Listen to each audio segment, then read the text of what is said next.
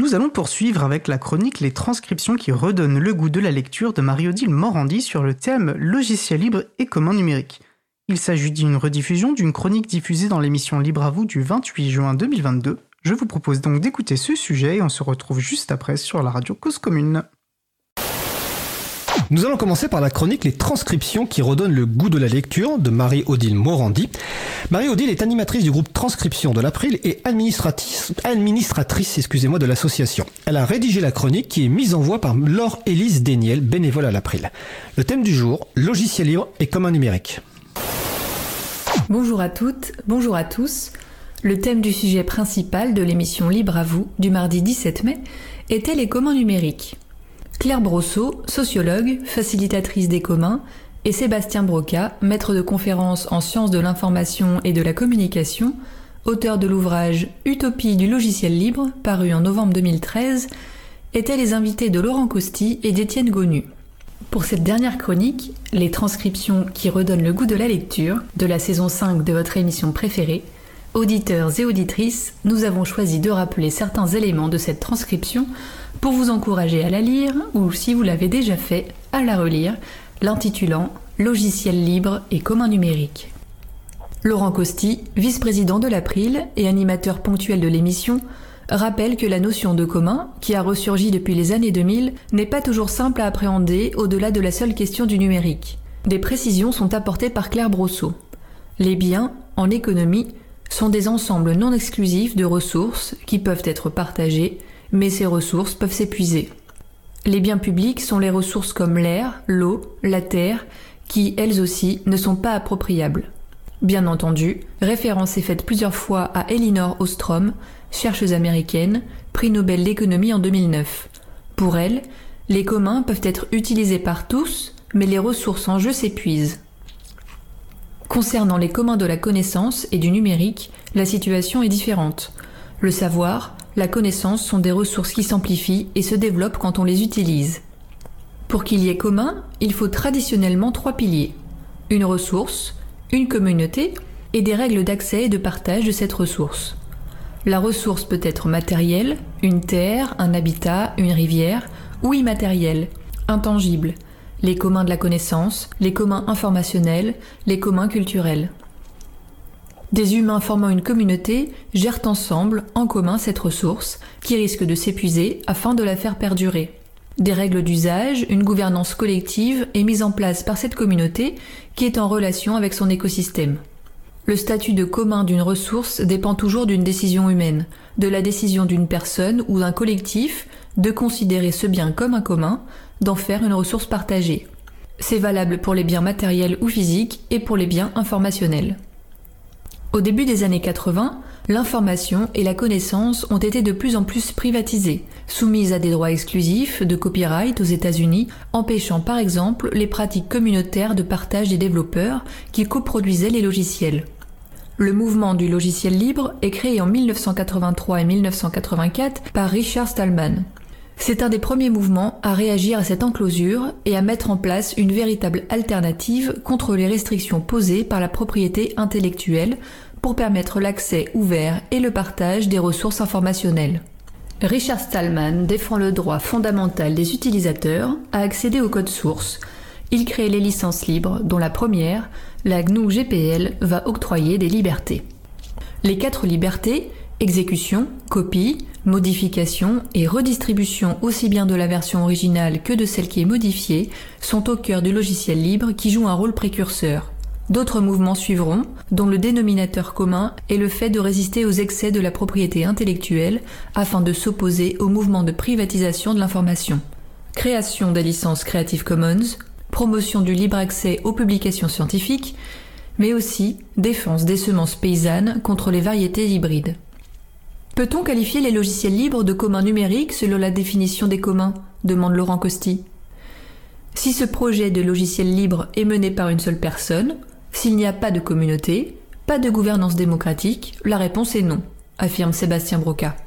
Cependant, de nombreux projets de logiciels libres ont un fonctionnement communautaire, auto-organisé, qui répond à la définition des communs.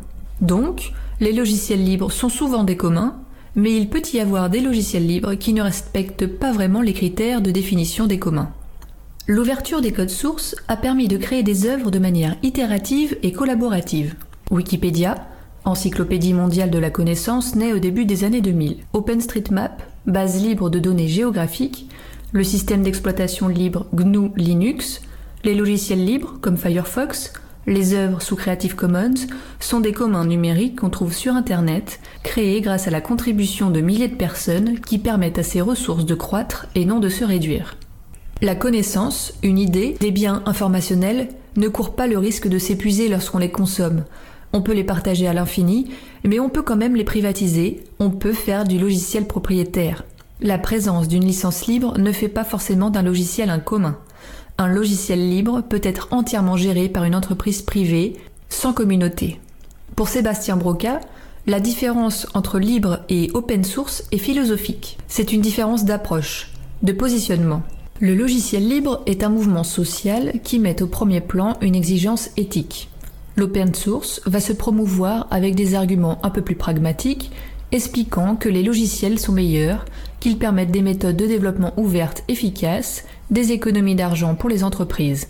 Il remarque qu'un nouveau clivage s'est mis en place depuis quelques années, avec d'un côté le logiciel libre, canal historique et ses quatre libertés, et de l'autre, une position moins rigoriste sur ses droits fondamentaux.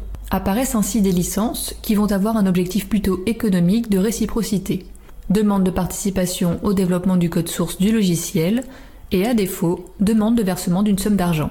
Plus récemment, une nouvelle génération arrive qui porte des combats, des valeurs ou des exigences qui n'étaient peut-être pas assez prises en compte par la génération précédente, notamment celle des pères fondateurs du logiciel libre. Les thématiques concernant en particulier les inégalités de genre ont acquis de l'importance ont questionné et fait réfléchir un certain nombre de communautés qui se sont aperçues de l'homogénéité sociale qui régnait, de la domination écrasante des hommes assez technophiles, blancs, favorisés socialement, accusant parfois des comportements machistes ou misogynes. Des questions de gouvernance démocratique se posent. Comment s'auto-organiser? Comment faire pour mener un projet communautaire respectueux? Le mouvement des communs a ainsi pu ouvrir le monde du libre à des thèmes qui provenaient de mondes sociaux assez différents, permettant une gouvernance plus collective au sein de certains projets de logiciels libres. Le logiciel libre est essentiel dans le fonctionnement d'Internet. 90% des serveurs tournent avec GNU Linux.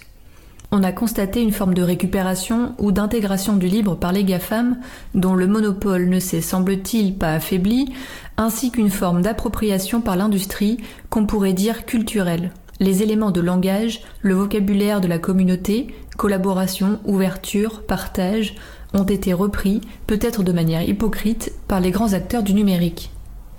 Parce qu'il y a des enjeux de souveraineté, des données par rapport à ces GAFAM, mais aussi des enjeux d'innovation collaborative, on constate une appropriation assez récente des communs numériques par certaines institutions avec volonté de les favoriser. On peut citer l'Agence nationale de la cohésion des territoires, ainsi que l'IGN, l'Institut géographique national, qui ont choisi d'utiliser désormais OpenStreetMap. Au cours du temps, diverses transcriptions concernant ces sujets ont été publiées. Le site Libre à lire met à disposition un moteur de recherche qui permet aux personnes intéressées, par exemple en insérant le terme commun, de les retrouver. Une attention particulière peut être réservée à la transcription d'une conférence donnée en 2019 par Lionel Morel, bibliothécaire, juriste, expert du droit d'auteur et des licences, intitulée Faire atterrir les communs numériques, c'est-à-dire sur un sol terrestre. Les communs de la connaissance ont une dimension matérielle et les communs matériels sont aussi des communs de la connaissance. Lionel Morel cite l'exemple d'une bibliothèque. Les idées sont dans les livres qui sont des objets, eux-mêmes sont dans une bibliothèque qui est l'infrastructure. Sébastien Broca prend l'exemple du Fab Lab, le laboratoire de fabrication, qui a une dimension matérielle, qui existe dans le tissu urbain, dont l'activité est fondée sur beaucoup de communs numériques, particulièrement au niveau logiciel. Il est donc difficile de séparer ces éléments qui forment un agencement. Le libre ne concerne pas seulement les informaticiens ou les hackers, il s'inscrit dans un projet politique plus vaste, plus global, Véritable alternative, nous explique Claire Brosseau, à la mondialisation néolibérale telle qu'elle a été conduite depuis quelques décennies. Le logiciel libre n'a pas vraiment eu besoin des communs pour exister, pour progresser. Il a réussi à maintenir l'ouverture de certaines ressources informationnelles et nous pouvons dire que c'est un réel succès. Certes, on s'est aussi aperçu que l'informatique, même quand il est libre, peut être critiqué, remise en cause par sa participation à une numérisation du monde qui a un effet positif, mais aussi des effets néfastes, notamment du point de vue écologique. Les communs se généralisent. Ce sont des modèles d'organisation sociale qui sont de plus en plus efficients dans la société. Les acteurs des communs se disent à l'interface public-privé, de manière à créer une troisième voie afin d'avoir la main sur la gestion et l'allocation des ressources à l'échelle de petites communautés, mais aussi à l'échelle de grandes communautés quand il s'agit des communs de la connaissance. Depuis les années 2020, on voit s'institutionnaliser la notion de commun dans divers domaines, a fortiori dans le numérique. Les changements à accomplir en matière écologique, en matière sociale, sont considérables et les communs portent une vraie alternative. Pour Claire Brosseau, il est nécessaire d'articuler le développement des communs avec le soutien des acteurs publics et de l'État, cependant sans que les communs y perdent leur spécificité. C'est une question majeure, voire le défi des prochaines années, sans oublier, comme nous le rappelle Lionel Morel, l'imbrication des communs numériques à la technostructure physique, c'est-à-dire leur aspect matériel. Puissent les transcriptions que nous vous suggérons de relire, vous trouverez bien entendu les liens sur la page des références de l'émission, permettre d'aider à la compréhension des communs en évitant les simplifications qui entraînent quelquefois des déformations. Certes, tout cela est bien compliqué, mais fort intéressant, voire passionnant par son actualité. Eh bien, nous venons d'écouter la chronique euh, de Marie-Odile Morandi, mise en voix par Laure-Élise Desniel. Donc, le thème du jour, c'est logiciel libre et commun numérique. Vous pourrez retrouver les transcriptions en référence sur le site libreavou.org. Et le site dédié aux transcriptions, c'est librealire.org. Vous avez près de 900 transcriptions. Donc, si vous voulez passer un été studieux en lisant, vous pouvez vous connecter sur libreavou.org, euh, librealire.org, excusez-moi, et retrouver toutes les transcriptions.